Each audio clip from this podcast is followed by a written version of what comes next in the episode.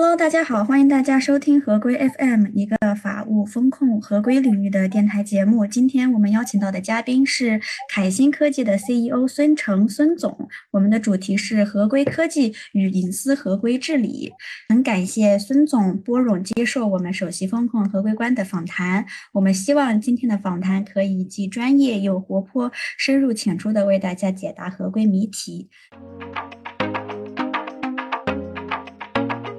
新科技旗下涵盖了隐私安全评估、密态数据流通和隐私态势感知。那首先，能否请您具体介绍一下，以及为什么要这样设置？凯新科技啊，现在呢是将整个的方案分成了四个，分别叫做数据资产地图、隐私合规评估、密态数据流通以及隐私态势感知这四个部分构成了数据管理的闭环。目的是为组织提升管理上合规的赋能。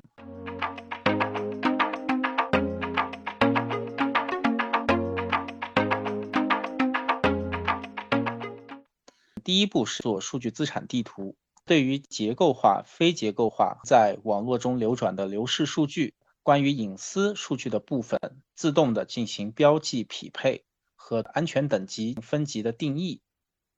从而定义数据安全要保护的对象的边界。第二部分是隐私合规评估，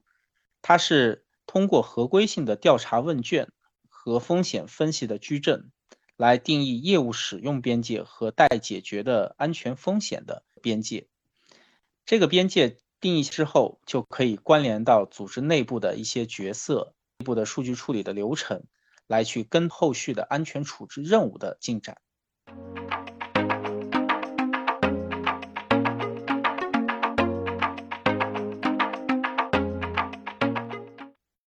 第三部分，密态数据流通是一保护安全的具体措施。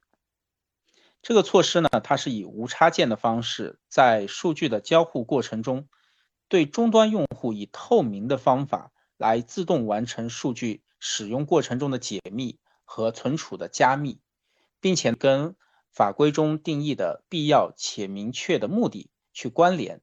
基于每一个个人访问数据的目的，给他开通相应的数据访问权限。在管理上，通过统一的策略和视角管理数据在整个流转过程中的安全。最后一步呢是隐私态势感知，跟踪标记隐私数据的流动内容和状态，理解隐私数据当前的安全态势，管理越界和越权的一些行为，让合规管理体系啊它可以持续增长。所以呢，它是一个对于前述的评估以及控制手段的反馈机制。这是我们的凯新科技的整个方案，包括了从数据资产的对象管理、合规安全评估、控制能力建设到持续跟踪反馈的闭环流程。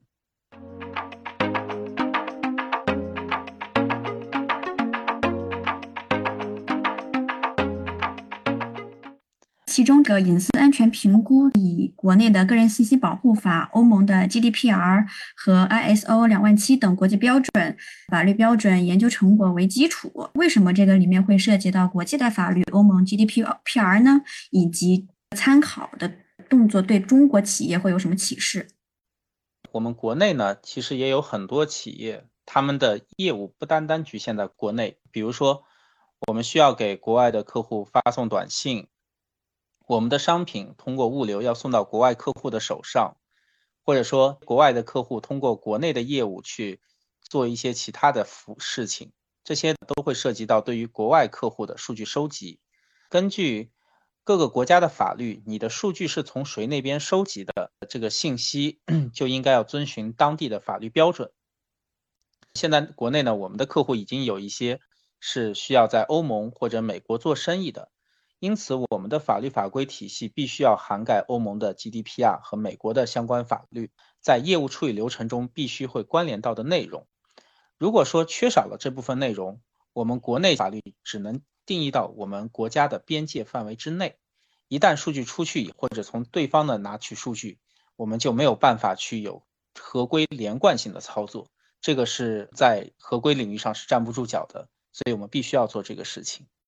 呃，密态数据流通一进三出，出是什么含义？嗯，从我数据采集到最后销毁的过程，它中间会经历数据的存储、使用、分享等等。数据采集到以后，要存到我自己的 IT 系统中，这就叫数据存储的过程。如果说我们在这个过程中没有加任何的安全保护措施，那么只要是具备数据资产或者是 IT 系统访问权限的人，他都可以去看到这些数据的明文结果。从而呢，就违背了个人信息保护法的最小化授权的原则，也给我们的数据暴露在更多的视野内，增加了安全风险，这是不可以的。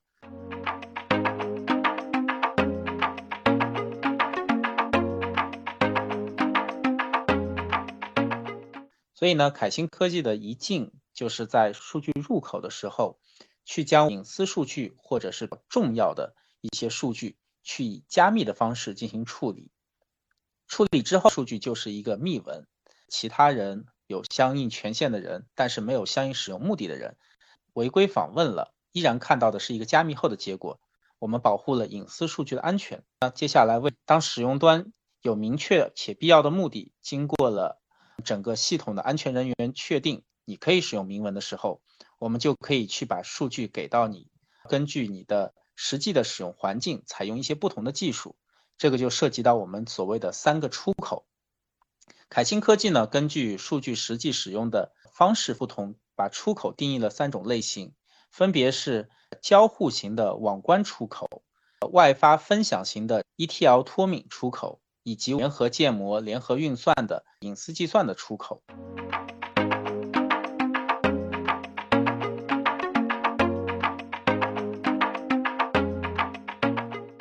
交互网关型的出口，它主要就是应用在一进一出这种数据交互、数据交换的过程。典型的呢，像我们企业内部的一些运维人员、数据分析人员，或者是关联到一些企业内部的其他的应用服务，这都可以通过网关交互的过程来保证数据的安全能力。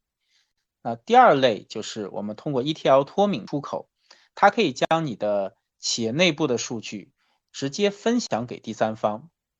当然我们会进行一定的数据的匿名化、数据的去标志化的处理，保证对方拿到的数据中涉及个人敏感信息的全部都已经清除掉了。我们会将敏感数据变成一种标记的代号，代号和代号之间是有维持跟原来数据一样的关联性，对方就可以去使用这些数据，并且也不会涉及到隐私合规和敏感信息泄露的风险。第三种呢，是在双方联合构建模型或者是进行数据交互的过程中，我们要保证数据可以跟对方来进行计算，但是呢，又不能把真实数据拿出去。为了实现这一点，我们采用了一种隐私计算的方法，密文数据来替代明文，让双方数据进行联合建模、联合计算，获得出模型之后，需要双方之间共同解密才能获得最终的结果。这是我们的三个出口，它应用在了三个不同的场景环境中。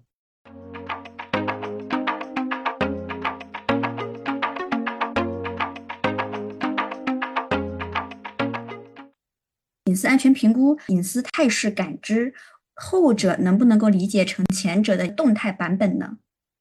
这两者不一样。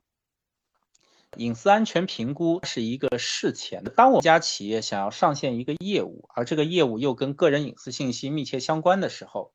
我们就需要进行事前的安全评估。这一点呢，也是法律上的要求。我们国家个人信息保护法中定义了跟个人数据处理、大数据分析、个人数据委托处理相关的，还有一些其他的一些对于个人权益有损害的行为，必须要进行事前的安全评估，包括了。我对于个人隐私数据处理的目的、处理的行为、处理的过程，以及各的过程中，我的系统、我的服务对于个人隐私信息处理可能会存在的一些安全风险，我们要对它进行完整的一个评估，从而决定业务处理的边界在哪，以及我 IT 系统、我的信息处理的服务可能存在的风险有哪些。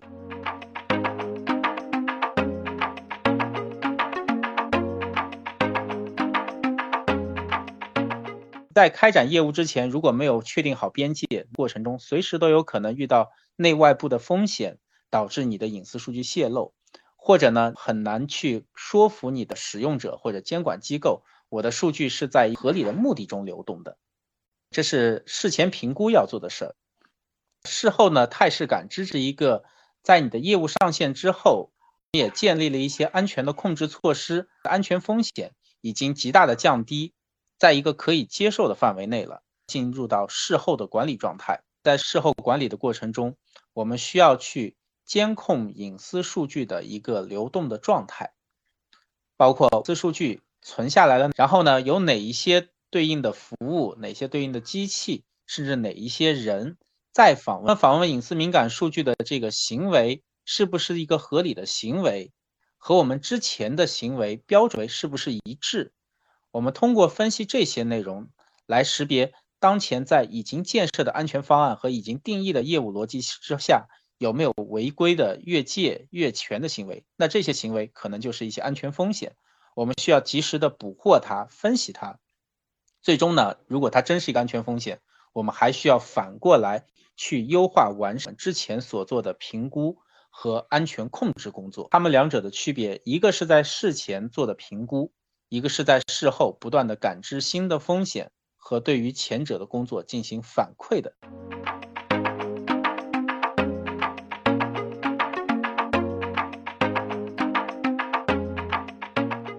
前者更像是给数据画了一个安全的圈啊，一个范围；后者更像是去持续的动态的监测数据全周期有没有一些风险啊，有没有可能越出这个安全范围、安安全界限的？没错。其实我们做安全，有的时候就是在定边界。一个开环没有任何边界的系统，你就很难去评价它的安全到底做得怎么样。隐私合规管理也是同样的一个逻辑，我们要定义它业务的边界，它的合规的规范要求的边界，它的安全风险的边界，同时基于安全控制技术要定义它的管控策略的边界。这是一个从未知到已知的过程。已知的边界是不是真的把所有的风险都囊括了呢？我们就需要有事后的这个持续的监控跟踪的机制，来保证这个范围根据它的业务及安全风险的发生来不断的调整，最终达到更完整的、更安全、更加合规的一个状态。这么样一个周期性重复的过程，它不是一次性的，它一定是周期重复来运作的。划定的安全的这个圆，它可能逐渐的在扩大，甚至有的时候可能也是在缩小的。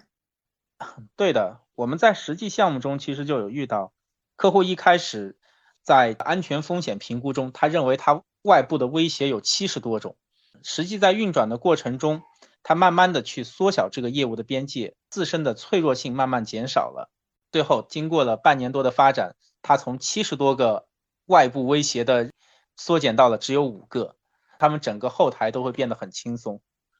其实我们做合规啊，有的时候也是让从未知到已知的过程，让企业的管理更加安心，提升内部管理效能。好的，感谢您参加我们今天的访谈，期待下次跟您聊出更多更有趣的合规话题。合规，请听好，我们下次再会。